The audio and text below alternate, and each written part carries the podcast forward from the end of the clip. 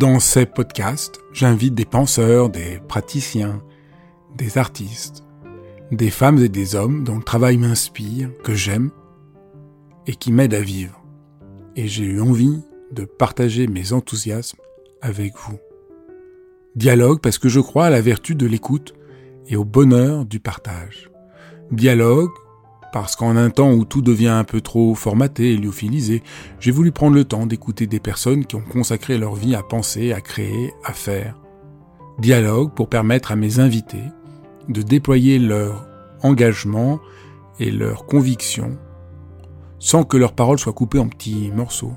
Dialogue pour pouvoir être transformés en les écoutant, transformés par une parole vraie.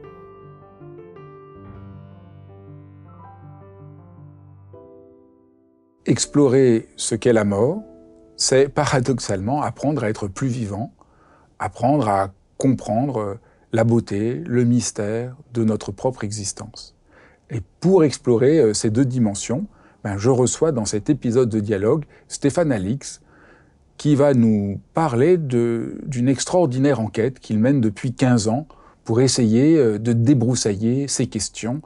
Vous allez voir, c'est passionnant. Bonjour Stéphane.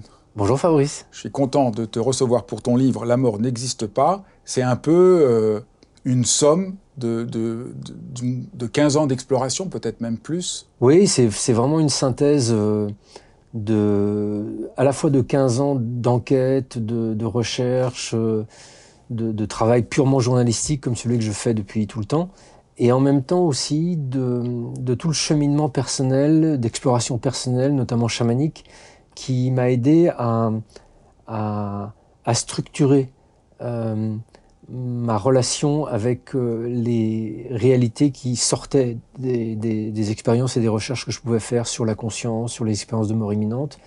Parce que, initialement, moi, ce qui m'a mis sur ces sujets-là il, il, y a plus de 20 ans, c'est la mort de mon frère. Donc, j'ai pas travaillé sur la conscience et la vie après la mort comme je travaillerais sur un sujet euh, auquel un rédacteur en chef m'aurait demandé de bosser je travaillais sur ce sujet pour avoir des réponses, des vraies réponses. Et en fait, je me suis aperçu, avec peut-être un peu de naïveté au début, que la science n'est pas forcément l'espace qui te donne les réponses. La science te propose des hypothèses qui parfois deviennent très solides, parfois sont invalidées par des nouvelles recherches. Et quant à la conscience, on est dans, face à un énorme mystère. Donc euh, il fallait que je trouve un autre moyen pour pouvoir avoir une forme d'assurance personnelle que euh, la conscience est de nature spirituelle, que le monde des morts est un espace qui n'est pas éloigné d'une autre et qu'on peut y avoir, une, avoir avec lui une forme de résonance. Et pour ça, le chamanisme et d'autres explorations que j'ai fait, que je détaille dans le livre, m'a permis d'en acquérir la, la, certitude du cœur. J'avais déjà euh, construit une forme de certitude intellectuelle, mais il me fallait cette certitude du corps pour être du cœur, pardon, pour être vraiment euh, entier euh, face à ces réponses. Et c'est ce que j'ai essayé de présenter dans ce livre, qui est une synthèse euh, qui m'a demandé un travail assez colossal de plus d'une année, rien que de l'écriture, sans parler des années précédentes de, compilation de notes, d'entretiens, etc., pour euh, essayer d'expliquer comment euh, la mort n'existe pas. C'est pas un titre putassier, c'est pas une métaphore, c'est pour moi une réalité qui est aujourd'hui attestée par à la fois la science et toutes les recherches qui sont faites sur la conscience. Peut-être on peut partir de, de la mort de ton frère, cette expérience qui est un peu le fil euh, conducteur du livre. Euh, est-ce que tu peux raconter?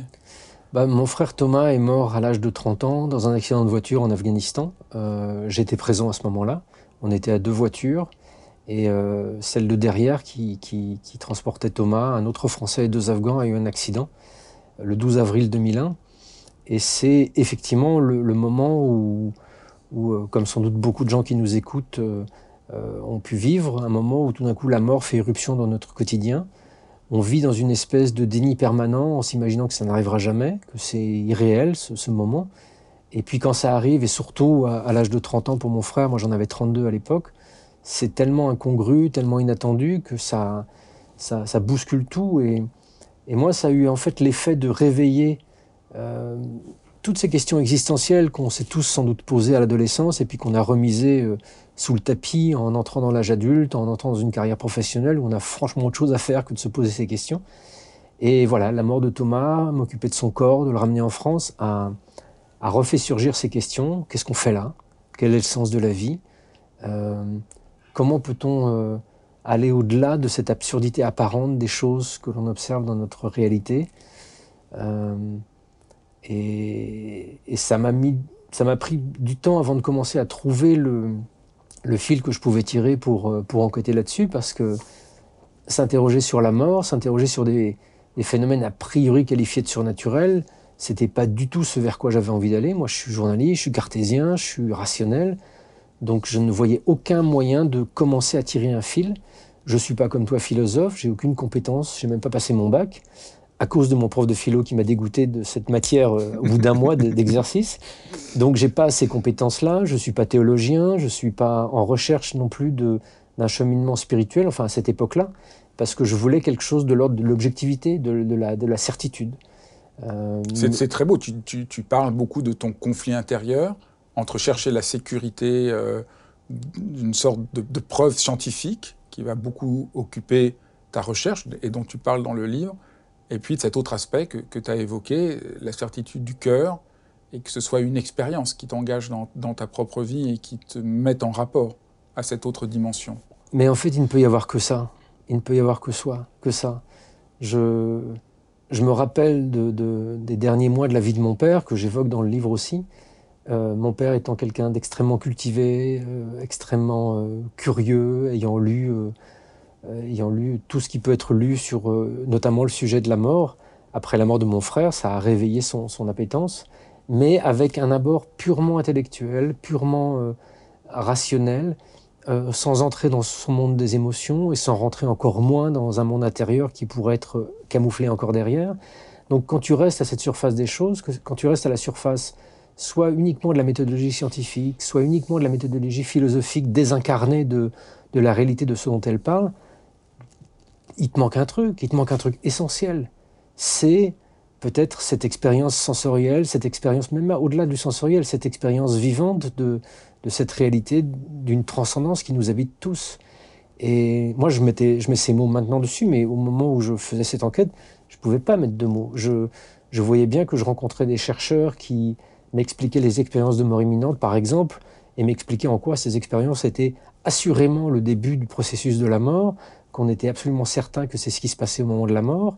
Et puis je rencontrais d'autres chercheurs qui me disaient mais non, c'est pas tout ce qui se passe dans le cerveau. Peut-être qu'il y a des choses qu'on n'a pas encore observées qui permettraient d'expliquer ces expériences. Et puis on, est dans ce débat en permanence. Et si je veux rester vraiment honnête, on peut pas trancher avec une seule expérimentation comme l'expérience de mort imminente par exemple. On peut pas acquérir une certitude euh, établie, scientifiquement démontrée de la surveillance de la conscience après la mort uniquement avec les expériences de mort imminente.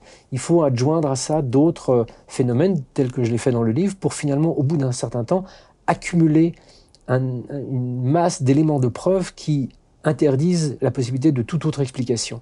Mais pendant des années, voilà, j'avais ce manque, ce manque et ce doute.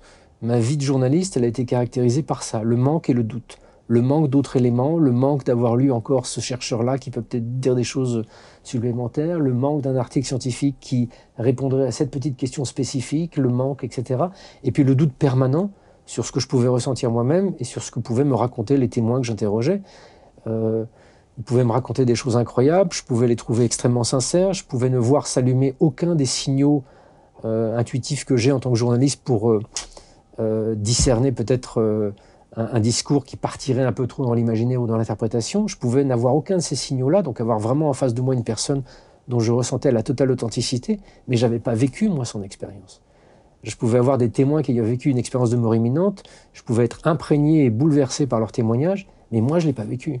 Donc tu racontes dans le livre, voilà, le chamanisme et euh, la méditation. Donc j'étais pas mécontent de, que ton livre finisse euh, sur l'expérience de la méditation. On y viendra à la fin comme manière d'avoir une, conviction euh, plus, du cœur. Mais on peut peut-être commencer par euh, l'exploration euh, de mort imminente.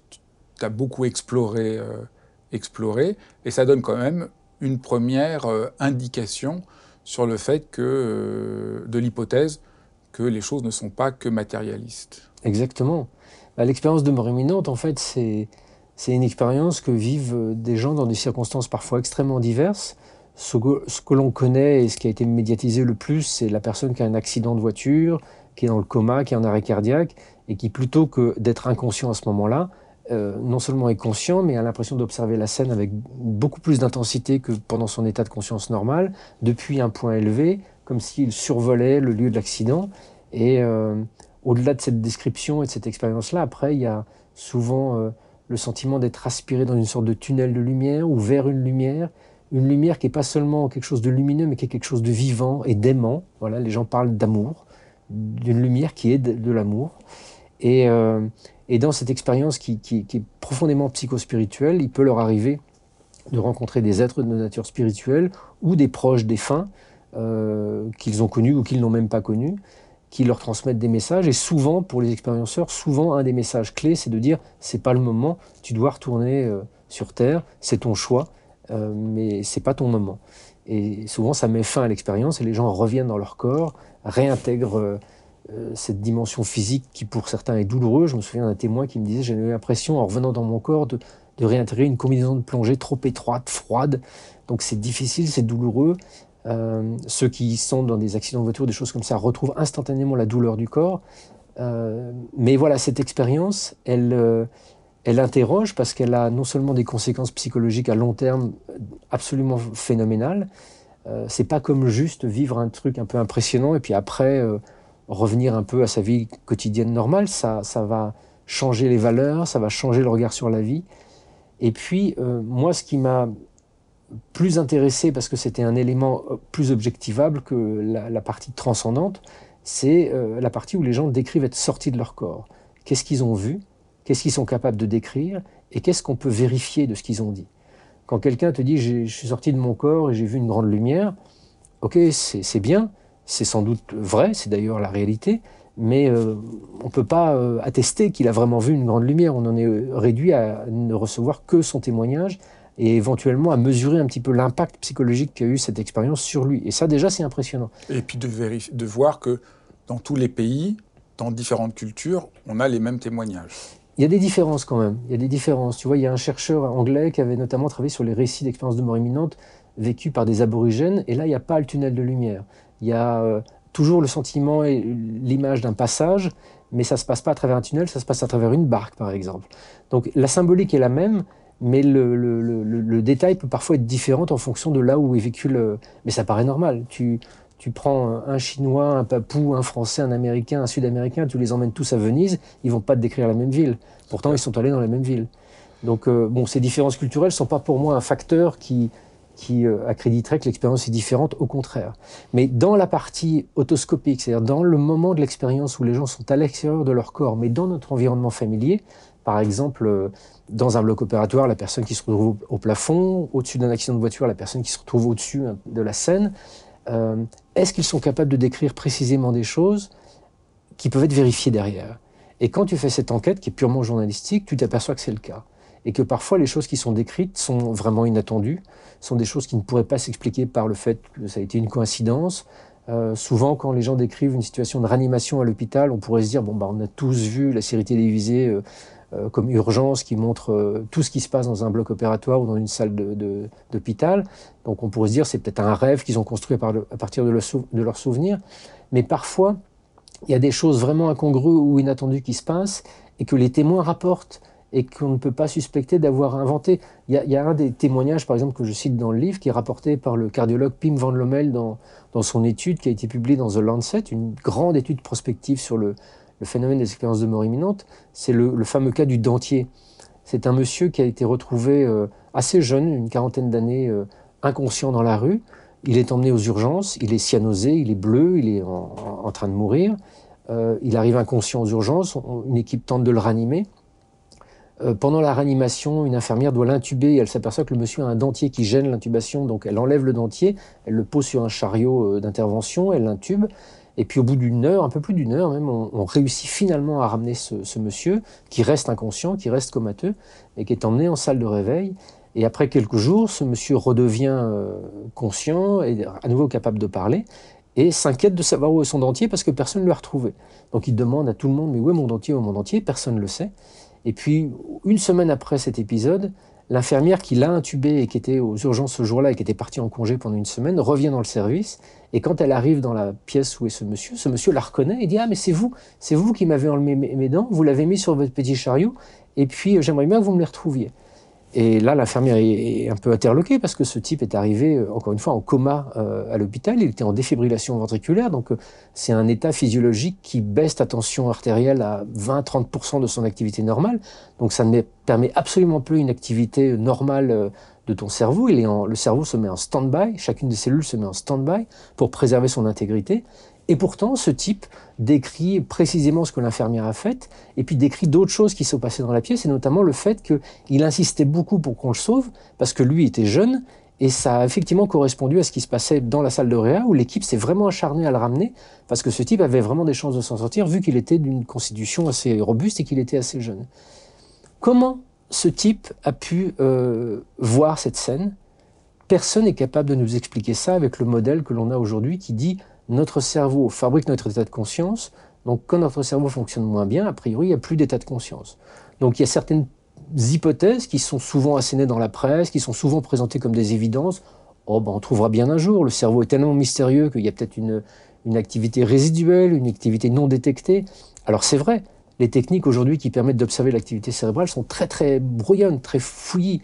Euh, enfin très imparfaite et imprécise. Le EEG, par exemple, même quand il y a 256 capteurs qui mesurent ton activité cérébrale, ce sont des capteurs qui sont posés sur le crâne et qui doivent mesurer les signaux qui vont traverser l'os crânien. Donc on peut présupposer que des signaux beaucoup plus subtils ne vont pas traverser, ne vont pas être détectables. Mais on sait par ailleurs qu'en cas de fibrillation ventriculaire ou en cas d'arrêt cardiaque, le cerveau il cesse d'être irrigué et on sait ce qui se passe dans les cellules à ce moment-là elles ne sont plus en état d'activité, elles sont en état de préservation de leur intégrité. Donc le peu d'énergie dont elles disposent, l'énergie est apportée par la circulation sanguine et l'oxygénation de ce sang, le peu d'énergie dont elles disposent leur sert à ne pas mourir, leur sert à préserver leur intégrité physiologique. Et on sait qu'en cas d'arrêt de, mort cérébrale, ça c'est un état de mort cérébrale, donc qui est toujours réversible, mais qui peut s'étendre jusqu'à maximum 5 minutes en cas de, de température normale, au bout de cinq minutes, on va commencer à voir les neurones exploser, euh, et, les uns après les autres. Et cette explosion, qui correspond effectivement à une décharge électrique euh, mesurable et importante qu'on a déjà observée, correspond à leur, mort, et on ne revient plus de ça. Après ce moment-là, on entre en mort cérébrale, et là, le cerveau ne sera plus jamais récupérable.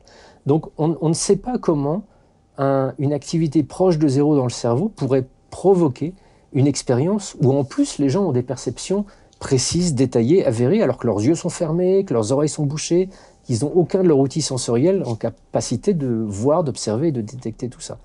J'interromps quelques secondes l'épisode pour vous dire merci. Si vous êtes sur ma chaîne et vous êtes si nombreux à écouter Dialogue, c'est que vous êtes intéressés à prendre soin de vous, à avoir souci du monde, à vouloir développer plus euh, d'affection, de tendresse, de chaleur dans ce monde qui en a bien besoin. Et si vous voulez être au courant de tout ce que je propose, de dialogues, de cours, de rencontres. C'est tout simple. Inscrivez-vous à ma newsletter en cliquant sur le lien ci-dessous et vous recevrez même un petit cadeau. Voilà, je reviens maintenant à la suite de ce dialogue.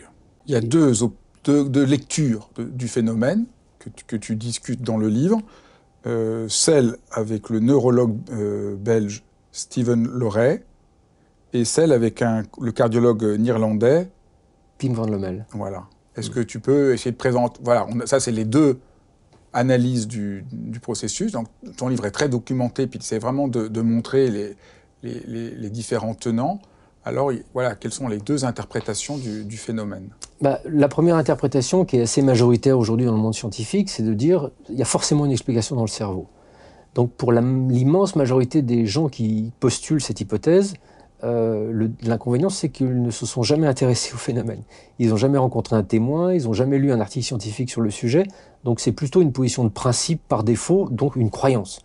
Donc en fait, une immense majorité du monde scientifique euh, en Occident décrète que les expériences de mort imminente sont forcément dues par le, à une activité du cerveau par croyance, par principe. Donc ça n'est pas scientifique, ça n'est pas attesté, ça n'est pas démontré. La spécificité de Stephen Loray, c'est que lui, s'y intéresse. Lui, il travaille sur le sujet, il est neurologue, il a, fondé le, Coma Science Group à Liège, en Belgique, un centre d'études des états limites du cerveau. Il travaille sur le coma, il travaille sur les états non répondants, il travaille sur la transe aussi, il travaille sur la méditation et sur aussi les expériences de mort imminente. Mais il travaille, ça veut dire quoi? Il ne peut pas reproduire une expérience de mort imminente pour voir ce qui se passe dans le cerveau à ce moment-là, parce que éthiquement, c'est un peu compliqué de mettre quelqu'un en arrêt cardiaque. Moi, d'ailleurs, j'étais volontaire, mais personne ne veut. Euh, T'étais volontaire? Ah ben moi, j'aurais adoré ça, euh, qu'on me mette en arrêt cardiaque et puis que je vois, tu sais, il y a eu un film comme ça qui s'appelait L'expérience interdite, où des étudiants en médecine s'amusent à se faire mourir et puis à se ranimer au bout de deux minutes pour raconter ce qu'ils ont vu. Alors l'expérience, comme tous les scénarios américains, part dans le sensationnel et l'effrayant un petit peu, mais euh, voilà une expérience scientifique intéressante, mais qui éthiquement pose quelques problèmes. Donc voilà, Steven ne peut pas faire ça. Donc lui, qu'est-ce qu'il fait? Bah, Il travaille en fait à partir des témoignages des, expérienceurs. Donc il a collecté plusieurs milliers de témoignages aujourd'hui, et il essaye de comprendre, avec un postulat de départ qui est pour moi euh, pas anodin. Son postulat de départ, c'est de dire qu'est-ce qui se passe dans le cerveau pour provoquer cette expérience? Donc j'ai eu beau lui dire, mais si ça ne se passe pas dans le cerveau Et lui, il me répond, bah, si ça se passe pas dans le cerveau, moi j'en sais rien, moi je suis neurologue, donc je cherche dans le cerveau. Donc c'est un peu le, un serpent qui se mord la queue, mais en même temps c'est ça aussi la démarche scientifique, et je trouve que le travail de Steven, il est louable dans ce sens-là, parce qu'il fait un, un travail d'exploration qui a permis déjà de faire avancer un certain nombre d'éléments et de connaissances sur les expériences de mort imminente. Euh, ces expériences, c'est pas rien, c'est pas quelque chose euh, de banal, c'est quelque chose d'exceptionnel qui a une réalité phénoménologique propre. Et ça, le travail d'analyse que, propose Stephen Lores permet justement de le mettre en évidence. Ensuite, lui, voilà, il est neurologue, donc il cherche dans le cerveau. Euh, et, et, si effectivement, comme beaucoup de gens le suspectent, cette expérience n'a pas forcément euh, pour origine une activité cérébrale, bah, d'une certaine manière, il la trouvera peut-être par défaut un jour, mais il se donne peu de chances de le découvrir. Donc lui, il s'intéresse à des états un peu similaires à celui des, expériences de mort imminente, des expériences euh, psychospirituelles, notamment celles induites par les psychédéliques. Il s'intéresse à la syncope, il s'intéresse à des expériences où euh, parfois des témoins peuvent rapporter des expériences d'extase, de dissolution du moi, de, de, de, grande intensité de conscience qui sont similaires, enfin qui semblent être similaires à l'expérience de mort imminente. Et donc il observe dans ces cas-là, comme la syncope ou, euh, l'expérience psychodélique, il, explore ce qui se passe dans le cerveau en se disant si j'ai un schéma d'activité cérébrale qui se, définit spécifiquement pour un cas de syncope ou pour un cas d'expérience de, psychédélique, peut-être que ça sera la même chose avec les EMI. Donc on n'est que dans des peut-être, on n'est que dans des hypothèses, mais en même temps c'est ça la science. La science c'est pas euh, une citadelle qui te dit tout d'un coup j'ai trouvé la grande vérité. La science, c'est une méthodologie de questionnement du réel permanente.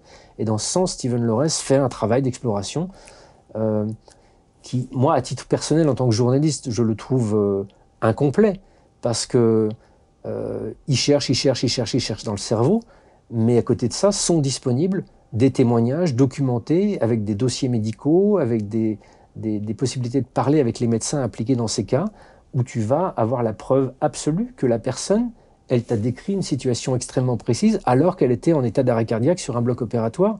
Et ça, bah déjà, ça, ça, invalide la possibilité que cette expérience ait pu être provoquée par une activité cérébrale.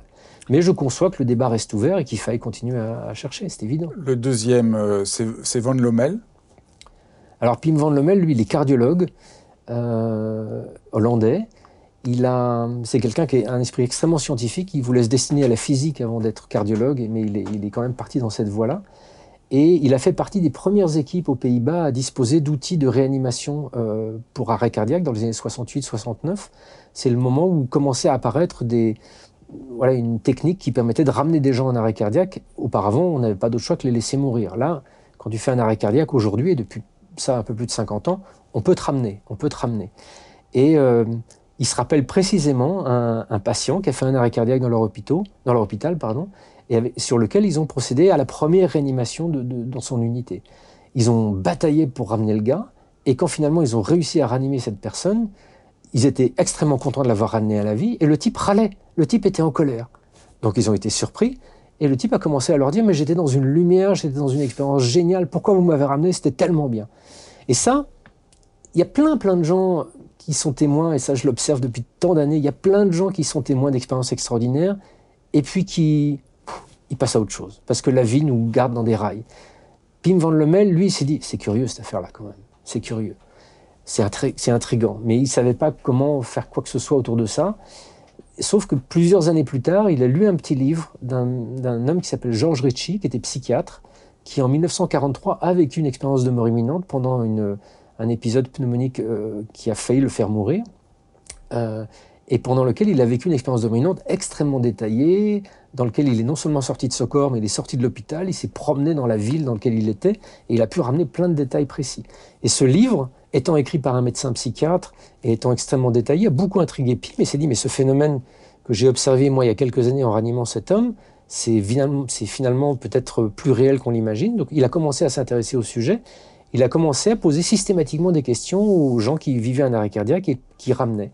Et il s'est aperçu que certains d'entre eux, non seulement rapportaient une expérience de conscience, mais une expérience de très grande conscience, à un moment où techniquement ils n'étaient pas censés être conscients, ils étaient même censés être complètement inconscients. Donc là, il a eu une démarche extrêmement scientifique.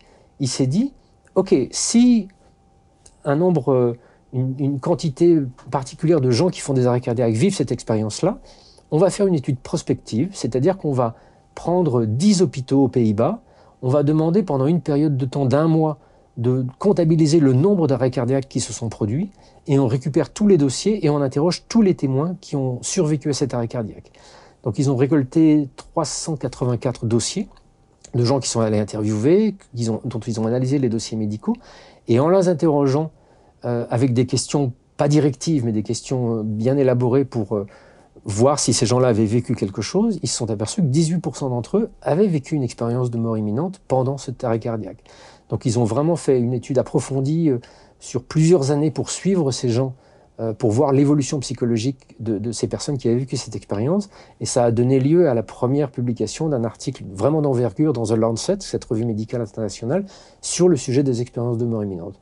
Et Pim Van Lommel, de par ce travail-là, mais de par toutes les études qu'il a conduites par ailleurs, est aujourd'hui convaincu que euh, euh, les expériences de mort imminente démontrent que la conscience n'est pas réductible à notre activité cérébrale, sinon ces expériences ne seraient tout simplement pas possibles, et, que, et lui parle euh, du fait que notre conscience se situe en dehors de l'espace et du temps. Nous, nous sommes conscients là maintenant dans notre corps de chair, nous sommes conscients parce que nous avons un cerveau qui nous fait fonctionner dans ce monde-là, mais derrière ce cerveau, derrière cette conscience apparente et, liée à une activité cérébrale, il y a quelque chose de plus profond, de plus fondamental, qui échappe au temps et à l'espace, qu'on va appeler la conscience fondamentale, qu'on peut appeler l'âme. Après, euh, chaque mot a, ses avantages et ses défauts, mais il y a quelque chose. Il y a quelque chose d'autre, et notre conscience fondamentale n'est pas réductible à notre activité cérébrale et n'est pas réductible à notre vie terrestre. Et ça, c'est la, la conclusion auquel est arrivé Pim van Lommel. Et, en fait, ce livre, au-delà des expériences de mort imminente, à travers toutes les autres expériences que j'examine et que j'analyse et pour lesquelles j'ai interrogé des chercheurs, euh, je, suis arrivé à cette conclusion qu'en fait, une partie des scientifiques dans le monde qui se sont intéressés à ces phénomènes, quels qu'ils soient, comme Pim Van Lommel et bien d'autres, sont aujourd'hui arrivés à la conclusion que nous avons aujourd'hui suffisamment d'éléments de preuve pour attester que la conscience n'est pas réductible à notre activité cérébrale. D'autres chercheurs ne sont pas d'accord, c'est pas anormal, ça ne veut pas dire que tout ça est faux, ça veut simplement dire que la science est un espace en permanence en mouvement, en questionnement, que c'est pas une communauté unanime. On l'a vu au moment de la crise sanitaire, tu avais des scientifiques de très haut niveau qui disaient euh, blanc, d'autres scientifiques de très haut niveau qui disaient noir. Les uns n'étaient pas des crétins et les autres des génies. C'est juste le monde scientifique est fait comme ça est fait de, de l'analyse des faits, de l'analyse des données, et que parfois ces analyses donnent des conclusions extrêmement différentes en fonction du scientifique qui les, qui les examine. Alors un autre élément que tu explores dans le livre, qui euh, corrobore d'un autre point de vue la non-identification du cerveau et de la conscience, c'est la lucidité terminale. Oui, ça c'est un phénomène vraiment déconcertant. Euh, en fait, il s'agit de, de ce que notamment les médecins ou les infirmières en unité de soins palliatifs appellent le regain. C'est un moment qui survient chez des personnes quelques heures ou quelques jours avant leur, mort définitive, où euh, ces personnes semblent acquérir à nouveau euh, des capacités cognitives qu'ils n'avaient plus dans les semaines, les mois, voire les années qui précédaient, une capacité d'interagir avec l'environnement, de se déplacer, peut-être de reconnaître leurs proches s'ils ne les reconnaissaient plus avant, et, c'est souvent assez déconcertant d'ailleurs, parce que la famille, quand elle est témoin de ce regain, euh, quand elles voient leurs proches euh, tout d'un coup aller mieux, on se dit ah bah c'est bon, il est plus malade, il va sortir. Et en fait, non, c'est un moment qui précède la mort.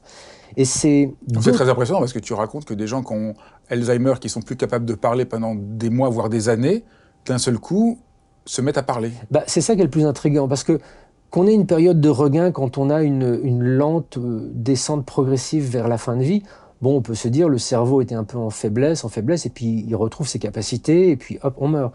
Ça n'est pas complètement euh, extraordinaire en termes neurologiques. En revanche, une personne qui souffre d'Alzheimer depuis des semaines, des mois, voire des années, euh, ce qui correspond à, une baisse totale d'interaction avec l'environnement. La personne est enfermée en elle-même, ne communique plus, ne reconnaît plus ses proches, n'interagit plus, ne suit plus des yeux. enfin, il y a tellement de gens qui sont confrontés à cette pathologie et qui en voient les souffrances au quotidien on voit très clairement que l'Alzheimer, c'est une maladie dégénérative qui mange le cerveau. Il y a des plaquettes protéiniques qui mangent les neurones du cerveau les uns après les autres jusqu'à le détruire quasiment totalement et empêcher toute interaction sociale. On ne sait pas euh, freiner cette dégénérescence, on ne sait pas la soigner, on ne sait pas comment interagir sur les cellules pour arrêter qu'elles soient détruites par ces plaquettes. Donc c'est voilà un des drames euh, médicaux euh, qui reste encore à, à, solutionner. Le problème, euh, c'est que des gens qui, souffrent de la maladie d'Alzheimer sont aussi sujets à ce phénomène de regain, ce phénomène de lucidité terminale. Et là, c'est pas possible. C'est pas possible qu'une personne qui a le cerveau euh, sérieusement endommagé par une dégradation irréversible puisse tout d'un coup, quelques heures ou quelques jours avant de mourir, se réveiller, reconnaître ses proches, réaccéder à de la mémoire, à des souvenirs, interagir avec son environnement. Ça n'est pas possible. Personne ne peut expliquer ça. Et pourtant, j'ai fait, je me suis amusé entre guillemets à appeler différentes personnes responsables de services de soins palliatifs à travers la France ou la Belgique, et j'ai recueilli plein de témoignages dans ce sens. Oui, ça existe. Oui, on en a été témoin. Non, on ne peut pas nier que c'est une réalité. Donc voilà encore un petit phénomène qui s'ajoute à tous les autres que je liste dans ce livre, qui montre que notre modèle euh, qui lie état de conscience, activité cérébrale, qui lie expérience d'émergence de la conscience par l'émergence d'une activité cérébrale, ne tient pas et ne permet pas d'expliquer tout ça. Donc notre société, en fait, elle dit soit tout ça n'existe pas, ça ne m'intéresse pas, tout ça c'est bébête, on va trouver une explication, mais cette position, elle, est totalement irrationnelle et c'est une forme de déni de, de, la réalité que vivent des millions de témoignages de, personnes autour de nous. Soit on, on considère ces phénomènes comme ce qu'ils doivent être, c'est-à-dire des anomalies qui viennent confronter un peu notre modèle scientifique actuel en se disant, il y en a tellement, ils sont tellement avérés, on peut, tellement attester de leur réalité que ces, anomalies nous invitent à changer de modèle, nous invitent à considérer que peut-être la conscience n'est pas uniquement réductible à notre activité cérébrale et qu'elle a peut-être une source complètement autre que celle de notre cerveau. Et cette hypothèse-là, que la conscience est peut-être autre chose que liée à l'activité de notre cerveau, elle n'est pas seulement partagée par euh, quelques neuroscientifiques fumeux au fin fond de la Corrèze, elle est euh, mise en avant par les chercheurs des plus grands euh, centres de recherche sur la conscience à, travers le monde, totalement euh, sérieux, totalement conventionnels, qui, qui disent qu'il n'est absolument pas évident et il est incompréhensible d'expliquer comment une masse gélatineuse composée de plusieurs milliards de neurones qui pèsent 1,4 kg en tout puisse générer une expérience consciente, une expérience de vie intérieure. Ça, ça, ça semble aller de soi, parce qu'on vit dans une ère informatique où on s'imagine que, surtout avec l'intelligence artificielle, on va finalement arriver à créer des ordinateurs conscients, mais c'est un espèce de mythe, c'est un mythe moderne. Pourquoi une machine physique et biologique, comme un ordinateur ou une machine organique comme un cerveau, fabriquerait une expérience intérieure, une expérience d'émotion, une, euh, cette émotion énorme devant un paysage. C'est inexplicable aujourd'hui, inexpliqué par la science. Et de plus en plus de chercheurs en viennent à imaginer que la conscience est peut-être un phénomène d'une toute autre nature et que notre cerveau joue un rôle dans notre relation avec la conscience, non pas en la créant, mais en la, en la filtrant, en servant d'une certaine manière de post-récepteur à une conscience qui serait de nature immatérielle et, et, non local, pour reprendre un terme de physique quantique, c'est-à-dire euh, absent et, non affecté par le temps et par l'espace. Alors la question au début pour toi, c'est d'entrer en rapport avec euh, ton frère. C'est la, première, on dirait, on pourrait dire que le début de ta recherche, c'est est-ce que je peux rentrer en rapport avec mon, frère qui serait le signe que la mort n'existe pas? Puis on va voir, ça va se, déplacer comme question. Et euh, dans cette recherche, euh, même si dans cette recherche, tu vas, tu vas aussi te tourner vers les médiums. Et aussi, et tu vas peut-être encore plus travailler après la mort de ton père sur cette question d'entrer en rapport avec les médiums pour essayer de voir si on peut rentrer en rapport avec euh, les morts. Hmm. Bah ça, ça, fait partie des premières phases de, mon enquête, effectivement, quand, quand j'ai vu euh, que les expériences de mort imminente, les expériences de regain, la conscience accrue au moment du décès, les contacts subjectifs que des gens rapportent avec des défunts après le décès, les contacts spontanés. Euh, oui, j'ai pas parlé de ça, mais tu parles aussi, là c'est encore plus fréquent. Bah, c'est ultra fréquent. Plus de 50% des gens en deuil vivent ce type de, phénomène. On parle de quoi? On parle d'une sensation de présence dans les semaines ou les mois qui suivent un décès, une, odeur, des signes, euh, une sensation tactile sur l'épaule, euh, voire jusqu'à l'apparition d'une partie du défunt ou du défunt en entier, quelques minutes, quelques secondes plutôt, euh, à la personne endeuillée. Donc ces phénomènes sont extrêmement répandus. on sait aussi qui n'ont rien à voir avec un phénomène hallucinatoire. L'hallucination est un tableau bien connu en psychiatrie. On sait ce que ça recouvre et on sait ce que ça provoque. On peut en observer euh, les symptômes, notamment de la souffrance, de la désorientation, une espèce de, comment dirais-je, où on n'est plus capable d'opérer un discernement. Là, toutes ces expériences, c'est exactement l'inverse. Elles ne sont pas confusantes pour les gens. Au contraire, elles les, elles les confortent, euh, dans, l'idée d'avoir vécu quelque chose de réel, tout en ayant beaucoup de discernement sur ce qu'ils ont vécu. Euh, les gens sont les premiers à se questionner dessus. Euh, elles ne provoquent pas de souffrance systématiquement. Il y a certaines personnes qui peuvent être effrayées de ça, ça se comprend. Mais globalement, elles ne provoquent pas de souffrance. Au contraire, elles créent beaucoup d'apaisement. Donc on est à l'opposé du tableau clinique présenté pour les, pour les hallucinations. Donc voilà des expériences qui arrivent à... Quand je dis plus de 50% des gens en deuil, il y a 600 000 personnes qui meurent en France chaque année ça veut dire 600 000 familles qui sont concernées par euh, un deuil plus ou moins difficile, plus ou moins injuste, plus ou moins compliqué à, traverser. 600 000 familles. Et au sein de ces 600 000 familles, plus de 50% des gens, donc ça représente peut-être des centaines de milliers de personnes chaque année, vivent ces expériences-là. Et on n'en parle pas, et on garde ça discret. Alors certaines personnes osent l'évoquer à leurs proches ou parfois à leurs psy, alors il y a des psys qui disent oh là là, mais tout ça c'est dans votre tête. Mais beaucoup de psys disent aussi écoutez, ce, que, ce dont vous me parlez, ça c'est intrigant. Beaucoup de gens le rapportent. Euh, je ne peux pas vous l'expliquer. Si ça vous fait du bien, c'est vraiment utile, c'est vraiment important. Donc ne, ne, liez pas. Donc voilà, il y a ces expériences. Il y en a, il y en a, il y en a, plein plein d'autres. Et c'est ce qui m'a conduit moi aussi à, à, à, m'intéresser aux, aux expériences de contact qui peuvent être induits avec tes défunts. Parce que ces expériences, elles sont toujours spontanées. Tu peux pas on ne peut pas les provoquer, on ne sait pas comment. Euh, des gens les vivent au sein d'une famille, un papa, une maman, par exemple, qui ont perdu leur enfant. Il y a la maman ou le papa qui va avoir cette expérience et puis pas la maman. On ne sait pas pourquoi. Euh, c'est pas lié avec euh, la, force de l'attachement et la force du lien d'amour avec le défunt. Euh, donc un défunt ne nous apparaît pas parce qu'on l'a plus aimé que, que la maman qui, elle, l'a moins aimé. Tout ça, c'est pas du tout la, raison pour laquelle ces phénomènes apparaissent ou n'apparaissent pas. Mais voilà, il y a des médiums, des hommes, des femmes qui, eux, prétendent aller beaucoup plus loin et pouvoir provoquer ces contacts, provoquer, voire des échanges et des discussions, enfin partielles avec des défunts. Donc je me suis intéressé à ce phénomène en en rencontrant un, puis deux, puis trois, en les testant, euh, en mesurant, c'est-à-dire les tester, c'est-à-dire mesurer le degré de précision des informations qu'ils donnaient. Parce que si toi tu me dis que tu es médium, et que tu me dis. Euh, c'est pas le cas. oui, je vois une vieille dame avec les cheveux blancs à côté de toi, la, bonne heure. Euh, tu peux te douter que si j'ai éventuellement perdu une grand-mère, elle va avoir les cheveux blancs et donc il n'y a rien de probant. En revanche, si tu me dis, ah, il y a une vieille dame avec les cheveux blancs à côté de toi qui est en train de me parler de, d'un, objet qu'elle a laissé dans un tiroir et qu'elle t'avait offert, et que cet objet il ressemble à une petite clé euh, avec un truc bleu dessus et qui s'avère que ma grand-mère m'avait donné un porte-clés avec un truc bleu dessus. Bon, bah là, d'où vient cette information? Comment tu l'as captée? Euh, Une hypothèse, tu l'as captée parce que tu vois vraiment la vieille dame avec les cheveux blancs et qu'elle vient de te le dire.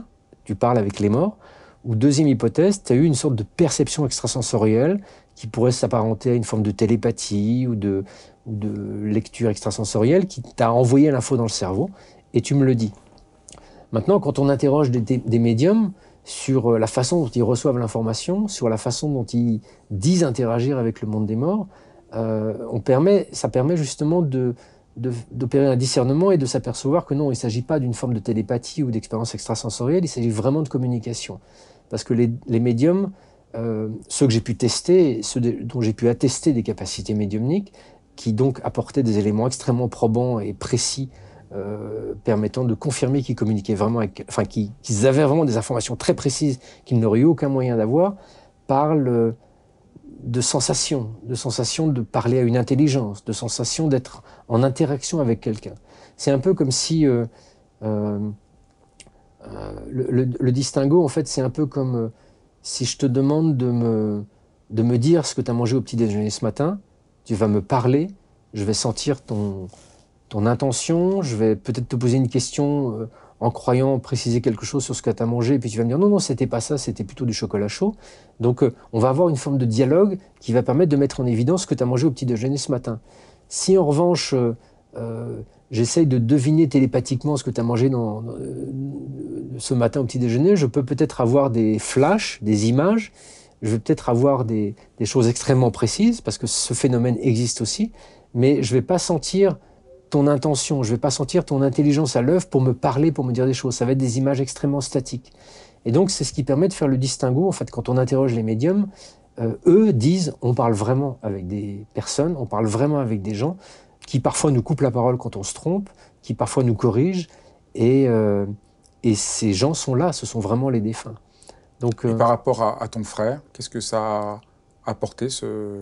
Bah, les, premiers tests que j'ai fait avec mon frère, avec les médiums, c'était au début de mes enquêtes, et j'étais encore extrêmement, extrêmement euh, exigeant, avec beaucoup de doutes, beaucoup de questionnements.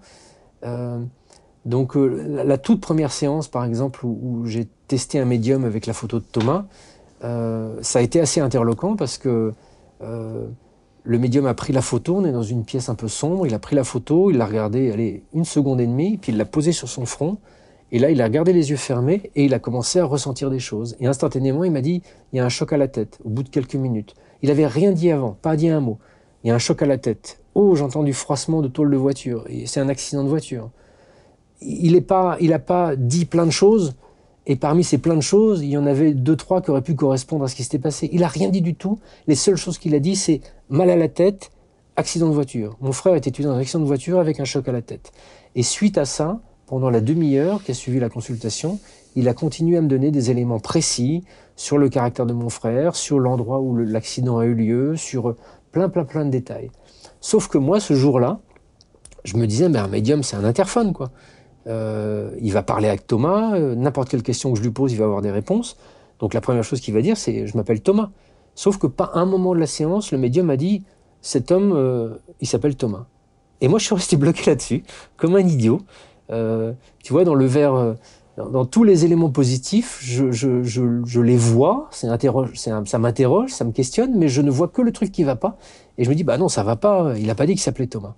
Et après coup, en rencontrant d'autres médiums, en commençant à, travailler sur le phénomène, je me suis aperçu que c'était pas du tout des téléphones avec l'au-delà, c'est pas des interphones. La médiumnité, c'est une sorte de capacité subtile extrêmement fragile, extrêmement euh, délicate, qui est sans cesse parasité par euh, la personnalité même du médium, son imaginaire, son monde intérieur, et que c'est euh, très très difficile de capter des informations, mais ils en captent quand même. Ils en captent quand même. Et, mais parfois, il y a des choses évidentes comme ça qui ne sont pas dites, qui ne sont pas captées. On ne sait pas pourquoi. Pourquoi est-ce que mon frère, ce jour-là, n'a pas jugé bon de me dire qu'il s'appelait Thomas? Euh, J'en sais rien. En revanche, il a jugé bon de décrire précisément les circonstances de sa mort, son caractère et, et plein plein d'autres éléments qui euh, n'aurait pu s'appliquer à aucun autre défunt, euh, sauf à lui. Mais ça ne va pas te suffire, ça ne va pas te satisfaire. Tu, vas décider euh, d'étudier le chamanisme et, de partir en Amérique du Sud, prendre de l'ayahuasca, parce que tu as envie de vivre toi-même l'expérience et d'entrer d'abord, ta première motivation, c'est d'entrer en rapport avec ton, ton frère. Mmh. C'est ça la, motivation bah, du, début dans la, dans la suite de l'exploration pour avoir une plus grande certitude et de faire l'expérience soi-même. Bah c'est ça. Ma recherche, c'est vraiment d'être sûr, d'être sûr, d'être sûr.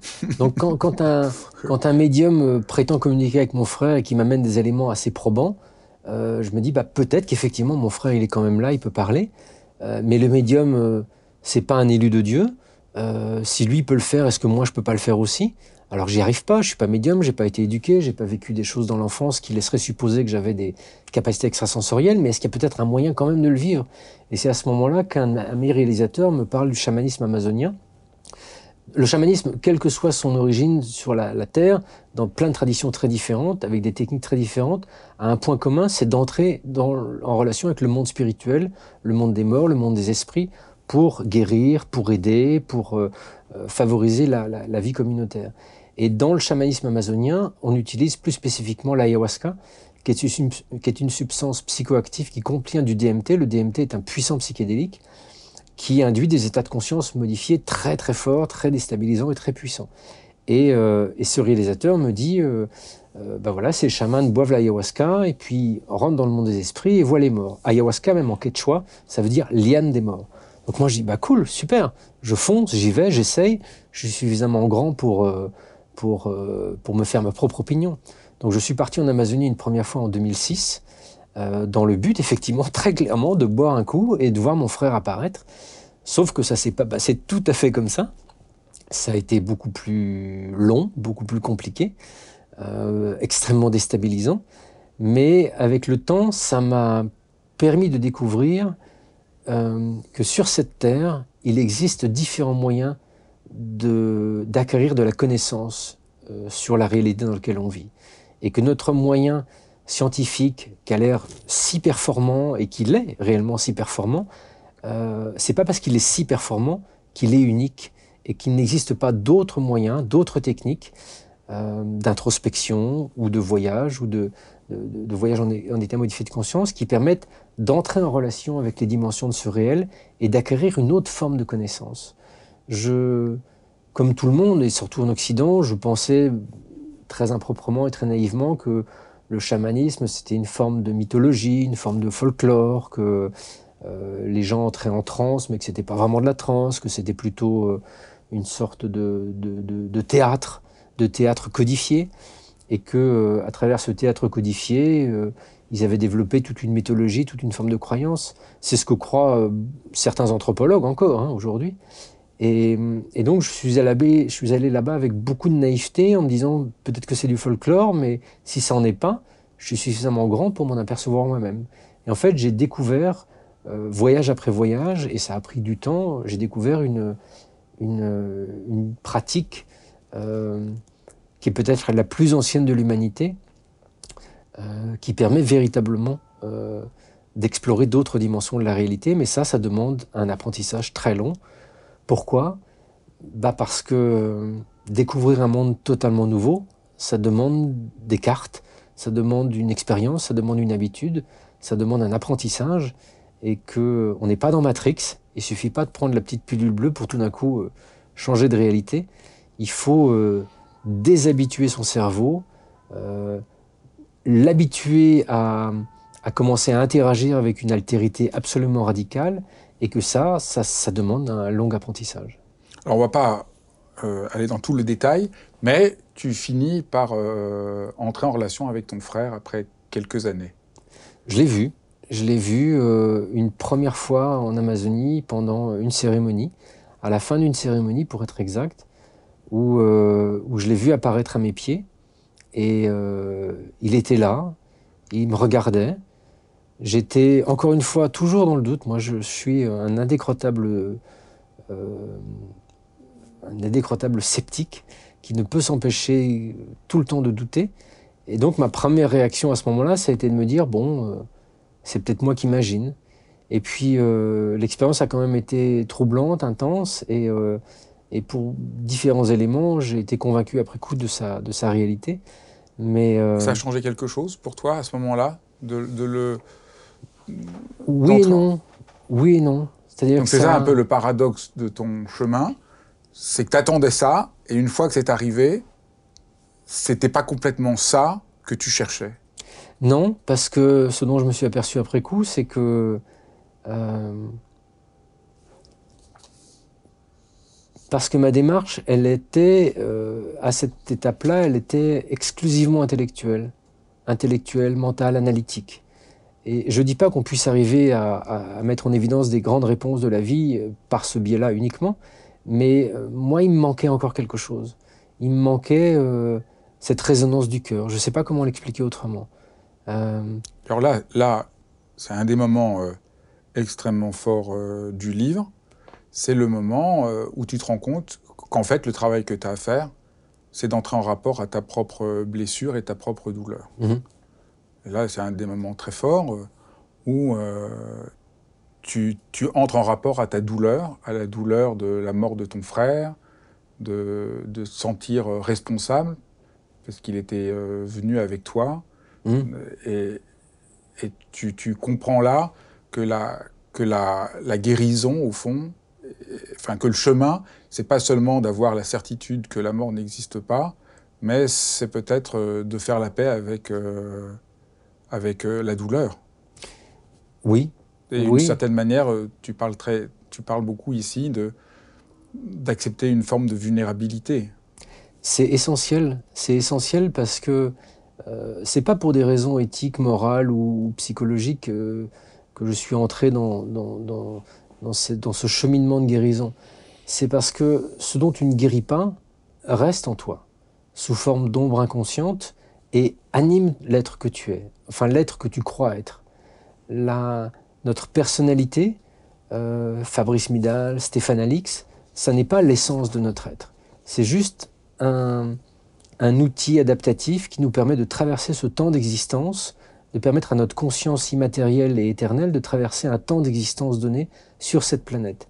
Sauf que cet être, ce Fabrice Midal, ce Stéphane Alix, ils ont développé une forme d'autonomie totalement écrasante au-dessus de cette essence qui, qui, qui, est au cœur de notre être.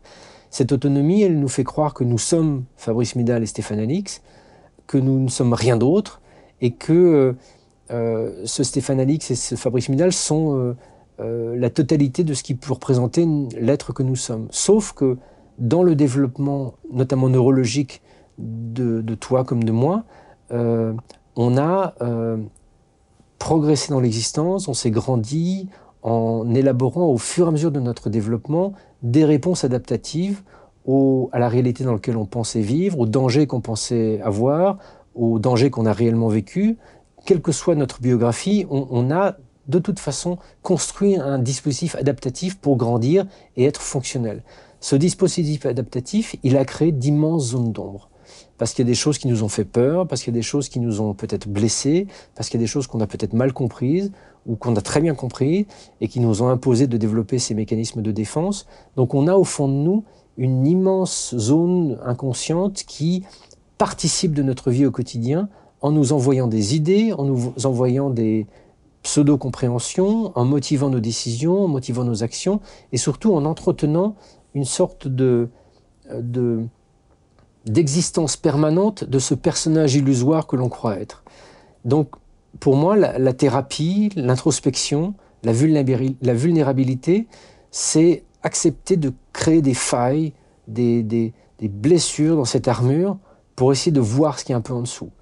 Alors, créer des failles et des blessures dans cette armure, c'est dangereux parce qu'en même temps que ça nous permet de réaccéder à notre âme, ça laisse aussi ressortir ces blessures, ces traumas qui ont construit la carapace. Donc, c'est un moment déstabilisant. Ça peut prendre, moi, ça m'a pris des années et des années de parvenir à, à nouveau une paix intérieure, une forme d'équilibre plus stable aujourd'hui. Mais pour retrouver son âme, il faut déconstruire toute la carapace qu'on a construite par-dessus. Le problème, c'est que cette carapace, on l'a construite parfois pour des bonnes raisons. Donc euh, il faut se mettre en danger.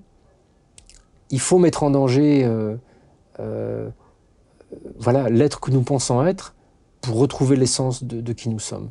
Je, résume vraiment à l'extrême. Mais ça, on, voit bien tout le cheminement de ton livre et de ta vie, de ta recherche, de, tout ce travail. Parce qu'au début, voilà, au fond, tu, voudrais juste être rassuré qu'il y a une continuité de la conscience, que, la mort n'est pas la fin, et ça, quand même, ça, se déploie dans une transformation intérieure extrêmement profonde et pour découvrir pas seulement que les autres ne meurent pas, mais qu'il y a quelque chose de plus profond au cœur de, de toi-même.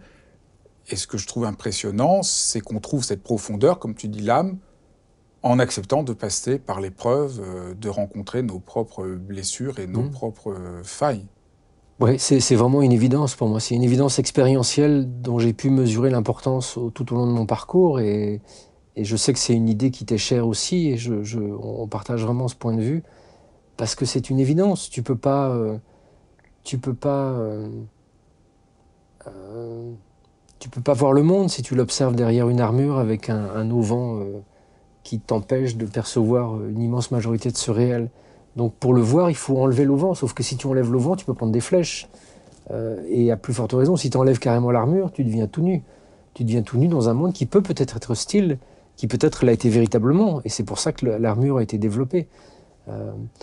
Et, mais voilà, quand on se rencontre vraiment, quand on enlève cette armure et qu'on réussit à, n'en garder que les parties peut-être... Euh, euh, vraiment nécessaire pour euh, garder une personnalité et, rester un être structuré dans ce monde et adapté, quand on réussit peut-être à déconstruire les faux schémas et les fausses croyances, ou au contraire à guérir les, vrais schémas et les vraies croyances que l'on a pu traverser, on, on est plus en relation avec son âme. Et être en relation avec son âme, c'est aussi être en relation avec les autres âmes, parce qu'entre les âmes de Thomas, de mon père et de moi, il n'y a, aucun barrage, si ce n'est ceux que je maintiens moi, parce que j'ai cette carapace. Et donc, année après année, à travers le cheminement que je raconte en détail dans le livre, cette carapace, j'ai réussi à m'en défaire euh, majoritairement. Et aujourd'hui, j'arrive à avoir des moments de... où mon âme, elle est là, je le sens. Alors ça se traduit comment? Ça se traduit par un moment intuitif évident, que je dois faire telle ou telle chose, que ça est juste ou ça n'est pas juste ça se traduit par parfois des sensations euh, que j'ai du mal à parler de mon père ou de mon frère parce qu'ils sont bien au-delà de cette euh, forme par laquelle on a été attaché pendant quelques décennies. Mais l'âme de mon père, l'âme de mon frère sont pas loin, sont là. Je peux sentir leur soutien, je peux sentir leur joie à certains moments. Euh, et, je sais, parce que j'ai développé ce discernement toutes ces années, je sais que c'est pas de l'autoconviction, je sais que c'est pas mon imagination, je sais que c'est vraiment une réalité extérieure qui devient une réalité intérieure. Je sais que je suis dans ce monde de l'âme. C'est ballot d'attendre de mourir pour retrouver son âme quand même. On peut essayer de le faire euh, plus tôt, non? Et ton livre finit, euh, j'étais un peu étonné par la méditation, en disant qu'au fond, après tout ce parcours-là, ce qui te semble un peu la clé pour faire l'expérience que la mort n'existe pas, c'est euh, la méditation. Bah oui, tu, m'y as, tu tu m'y as aidé euh, beaucoup déjà. Et, et, en fait, ce qui, ce qui m'a intéressé, c'est que euh, mon armure était solide. Donc il a fallu que j'emploie des moyens assez radicaux pour faire sauter certains verrous. Et ça a été notamment les, l'ayahuasca et les psychédéliques dans un cadre extrêmement rigoureux, là où c'est légal et là où c'est possible. Euh, mais j'ai pas envie de passer ma vie à prendre euh, des substances pour accéder à qui je suis vraiment. Et ça, d'ailleurs, tous les chercheurs et même les pionniers de la recherche sur les psychédéliques dans les années 60 disaient euh, mais c'est pas la finalité. C'est un ouvreur de porte, le psychédélique. Ça permet de vivre des expériences transcendantes, mais après on revient. On revient. On a changé euh, temporairement les circuiteries de notre cerveau, mais il reprend exactement les mêmes habitudes trois heures après ou cinq heures après que la substance se soit dissipée un petit peu. Et, c'est encore plus dur, à la limite, parce qu'on vient d'être avec Dieu et Bouddha et la Haute et Jésus pendant cinq heures, et puis tout d'un coup, on redevient euh, euh, le type qu'on était avant, sans avoir développé soi-même la moindre disposition pour être dans cette réalité spirituelle.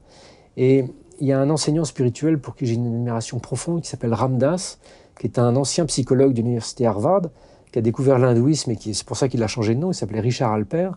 Et après ça dans son cheminement spirituel, c'est devenu quelqu'un qui a énormément enseigné, notamment aux États-Unis, qui a accompagné énormément de gens en fin de vie, qui a fait un travail bénévole toute sa vie pour euh, mettre en pratique très concrètement la réalité spirituelle qui était la sienne. Et, euh, et lui fait partie de cette génération de chercheurs américains qui ont beaucoup travaillé avec les substances psychédéliques. C'était encore légal dans les années 50 et début des années 60. Donc il a fait, lui, des centaines d'expérimentations au LSD. Et, euh, et c'est son gourou en Inde, Nem Karoli Baba, qui lui a dit un jour euh, mais c'est bien beau tes médicaments là. Il parlait de, du LSD comme des médicaments. Mais, euh, mais voilà, tu, tu vas passer deux heures avec Bouddha, et, mais tu reviens. Peut-être qu'il y a d'autres moyens pour aller passer du temps avec Bouddha et puis rester avec Bouddha tout le temps. Et euh, Bouddha ou Jésus ou qui que ce soit. Et ça passe par une pratique spirituelle et notamment la méditation.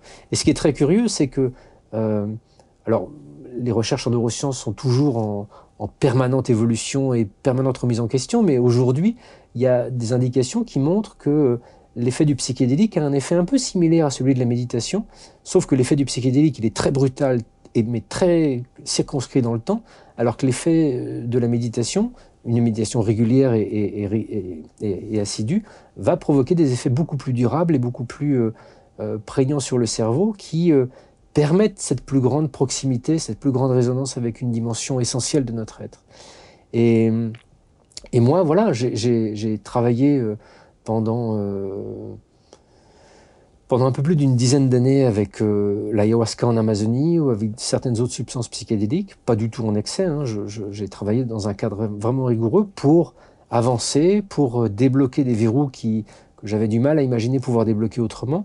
Et aujourd'hui, j'en éprouve absolument peu le besoin de, d'avoir ces expériences-là parce que je, je lui préfère ô combien mieux de m'asseoir sur mon coussin pendant une heure et de, de vivre, euh, alors certes avec moins d'effets psychologiques, moins d'effets psychédéliques, pardon, mais parfois une intensité similaire aux, états de, de, profonde résonance avec euh, le monde spirituel que je pouvais vivre sous psychédélique. Et ça, il suffit juste que je le fasse tous les jours et ça marche. Enfin, c'est pas toi que je vais le, le dire. Alors, ce qui est peut-être important de préciser, c'est qu'il y a méditation et méditation. Et là, ce dont on parle, c'est pas une méditation juste pour se calmer, ah mais vraiment pour faire la différence entre cet esprit très étroit et un peu mécanique et puis ce que euh, ce qu'on appelait ici l'âme, le fait de pouvoir rencontrer sa blessure avec beaucoup d'authenticité et en même temps euh, un espace de, de, confiance et de sécurité.